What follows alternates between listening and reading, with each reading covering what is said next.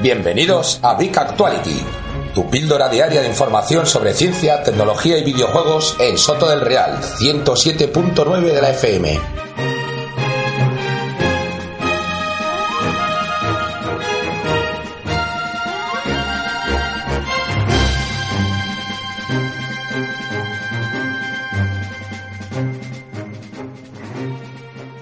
Japón manda inspeccionar con urgencias sus puertos, tras encontrar una reina de hormiga de fuego en Osaka. El Ministerio de Medio Ambiente de Japón ha ordenado una inspección de emergencia en 15 de sus puertos, después de que aparecieran hormigas rojas de fuego.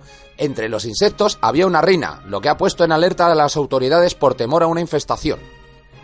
Las hormigas rojas de fuego, o Selenopsis invicta, son una especie venenosa originaria de Sudamérica, cuando muerden, sientes un fuerte, doloroso y persistente ardor que a menudo deja póstula en la piel.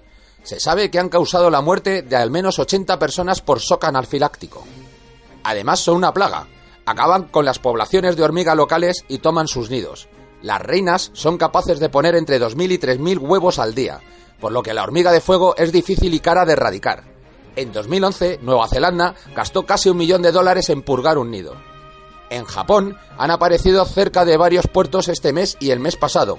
En Osaka se descubrieron 100 la semana pasada y otras 50 esta semana, incluidas varias aladas y una reina. Como las hormigas aladas pueden volar distancias de más de 10 kilómetros con viento favorable, el ministerio está peinando los alrededores del puerto para asegurarse de que no haya nidos. Otros 15 puertos están siendo inspeccionados con urgencia.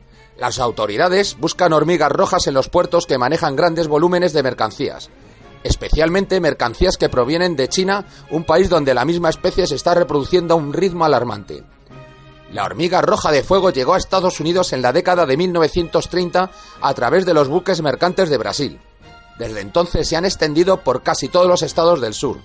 También han sufrido plagas países como Australia y Filipinas.